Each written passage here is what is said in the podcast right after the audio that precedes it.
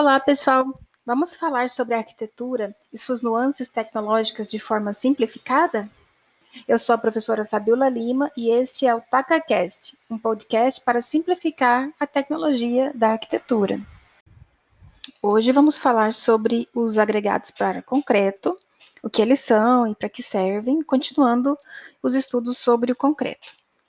Na construção, os agregados para concreto são materiais minerais sólidos e inertes que, de acordo com as suas granulometrias, são utilizados para a fabricação do que a gente chama de rocha artificial, que é o próprio concreto. De acordo com a norma 7211 de 2009 da ABNT, ele deve ser composto por grãos de minerais duros, isso está na norma, compactos, duráveis, estáveis, limpos e que não interfiram no endurecimento e hidratação do cimento, também na proteção contra a corrosão da armadura, tá? Isso, a armadura do concreto armado, por exemplo. As características relevantes do agregado para a composição do concreto incluem e influenciam diretamente na porosidade da mistura, é, na distribuição granulométrica dos agregados, né, a absorção de água da massa, do cimento, a forma desses materiais, a resistência que eles vão proporcionar ao concreto quanto à compressão e o tipo de substâncias presentes nos agregados, que podem ser inclusive material orgânico. Essas características resultam na composição mineral da rocha, das condições de exposição às quais as rochas foram submetidas antes de produzir o agregado e o tipo de equipamento utilizado para a sua produção, para a sua britagem. Antigamente, no início do desenvolvimento do, do que a gente chama hoje de concreto, os agregados eram adicionados à massa de cimento e água com a intenção de incorporar essa mistura e reduzir o custo dos materiais como um todo.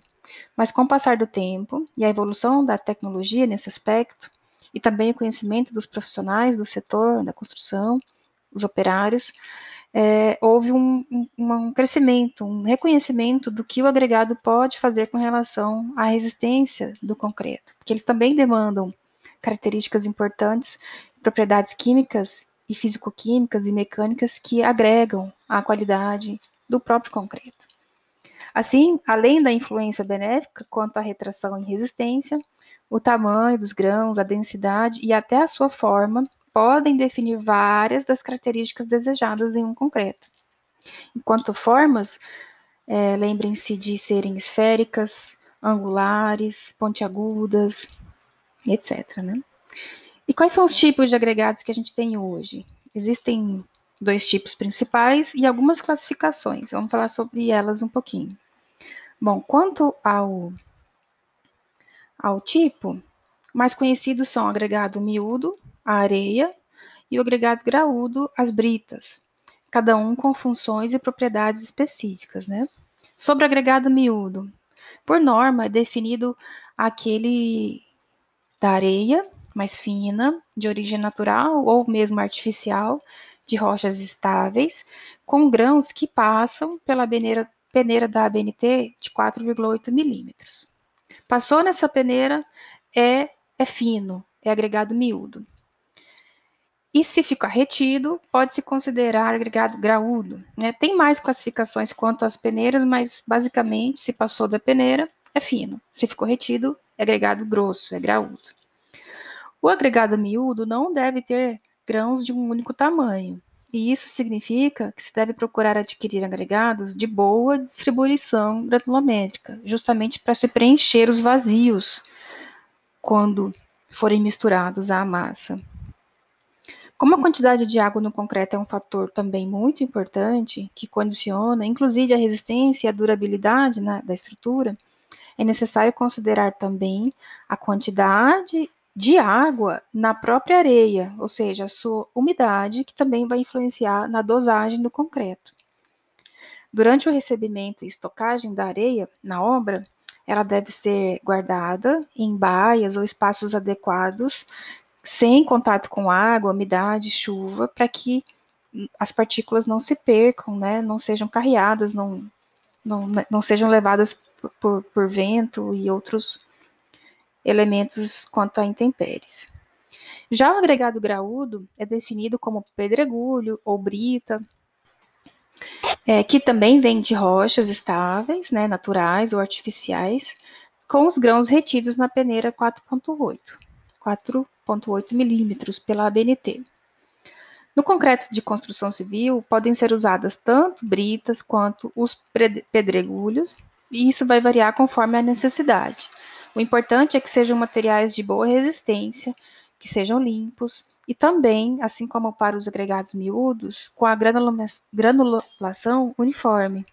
Né? Assim, facilita a dosagem, a pesagem e a própria composição da mistura com relação à economia e a maior resistência desejada. Mesmo os cuidados para o recebimento e a estocagem, né, para que não haja segregação e perda de material. No caso dos agregados graúdos, as peças maiores vão, vão ficando no fundo de onde estão estocadas, e essa, essa variedade enquanto peças deve ser mantida. Né? Outra classificação para os agregados é quanto a eles serem artificiais ou naturais. E sobre os, os agregados artificiais, a gente fez um post hoje lá no Instagram com várias imagens do que são, de quais são os tipos de, e opções de, de artificiais para o concreto. Vale a pena conferir. Tem muita foto e tem vários exemplos para ilustrar esse assunto de hoje lá no, no Instagram, que foram os agregados artificiais para concreto. Né, sendo artificiais, são as areias que, e britas que vêm de rochas é, e que precisam da atuação do homem para ter o tamanho dos grãos modificados. Já os naturais são os que vêm exatamente da natureza como são, né, areias extraídas de rios ou barrancos e seixos rolados né, dos leitos dos rios ou seja, os que se encontram na natureza. Dessa classificação de natural e artificial, ainda tem como se classificar como leves, normais e pesados, que também definem o seu uso é, com relação, principalmente por terem massas específicas diferentes, massa específica aparente, um fator determinante para dosagem e para pesagem, volumetria durante o cálculo né, da resistência do concreto a ser utilizado. Nesse quesito, sendo leve, normal ou pesado, eles são divididos em argilas expandidas, pedra pomes, vermiculita.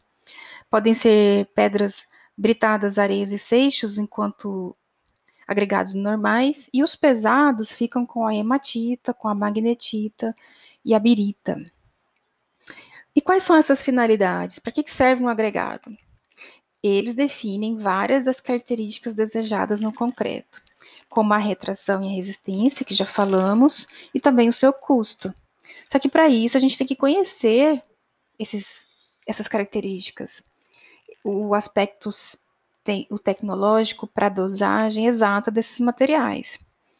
Afinal, é por conta dessa importância dos agregados na mistura que são feitos os ensaios para a utilização. Os ensaios servem para definir qual é a granulometria correta, exata, a massa específica real e aparente, né, o módulo de finura, os torrões de argila, as impurezas que podem vir junto com os agregados dos, de suas origens, e o que, que pode ser retirado, o que, que não pode, né? Entre outras finalidades que são muito importantes, vamos retirar duas aqui.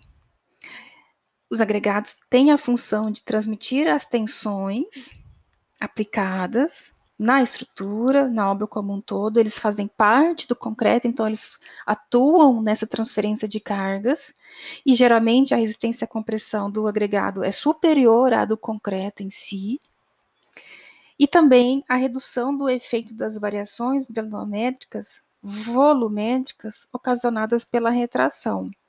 Nesse caso, a lógica é quanto maior o teor de agregados em relação à pasta de cimento, menor será a retração. Então, a retração fica por conta da massa, da parte mole, né, da parte fresca do concreto, que depois também vai ser endurecida. Existem alguns cuidados para a escolha do agregado. E quais são esses cuidados, né? O material pode ser reativo, ele age na mistura e assim ele causa processos de deteriorização, deterioração das estruturas se for mal escolhido. Dentre esses processos, um dos mais preocupantes é a reação álcali agregado, conhecido como RAA, que é um processo químico complexo que ocorre no concreto já endurecido. Um dos fatores necessários para que ocorra essa reação é justamente o uso do agregado no seu modo reativo ou potencialmente reativo, que é o contrário do agregado inerte, além da presença de água e do cimento ainda também no estado não inerte. E isso acontece porque o agregado tem uma estrutura amorfa, reativa aos íons dos álcalis do cimento. Então, a manifestação dessa reação ocorre de várias formas, e isso gera, um, gera expansões, movimentações diferenciais nas estruturas, trincas, fissuras, que, e também a exudação do gel, a redução das resistências à tração e à compressão. Para combater isso, o que, que se precisa fazer? Efetuar análises, ensaios recomendados com os agregados e do conjunto, né, agregado cimento ou agregado ligante, antes da construção. Depois de verificada essa relação entre agregado e cimento, e ligante e água, e se existir essa chance de ocorrência da reação, deve-se utilizar neutralizadores, conhecidos neutralizadores no concreto que garantam a durabilidade da estrutura. Um desses neutralizadores é a silicativa, que, que extingue essa reação. Né? A silicativa é muito eficiente na minimização dos efeitos da reação álcalis agregado. Então, quando não for possível trocar o agregado, a silicativa se torna uma grande opção para se reduzir esse efeito e produzir o concreto com segurança, garantindo a sua durabilidade e a sua estrutura. Bom, para esse conteúdo de hoje, eu tirei algum material do livro bem famoso, que a gente usa muito nas aulas, que é o Fundamentos da Engenharia das Edificações, Materiais e Métodos, do Edward Allen e o Joseph Iano. É um livro muito rico, que traz um panorama completo de atividades para a construção de edificações em geral, e vai desde escavação, tratamento de solo, e fundações, até os acabamentos e revestimentos e coberturas. Recomendo que leiam esse livro. Vou deixar aqui na descrição também o link para que vocês procurem mais informações no site da Amazon. Espero que tenham gostado. Até a próxima. Você acabou de ouvir mais um podcast da TacaCast. Para ter acesso a esse e mais conteúdos exclusivos, visite e siga o nosso grupo de estudo no Instagram, Taca Grupo de Estudos. Até a próxima!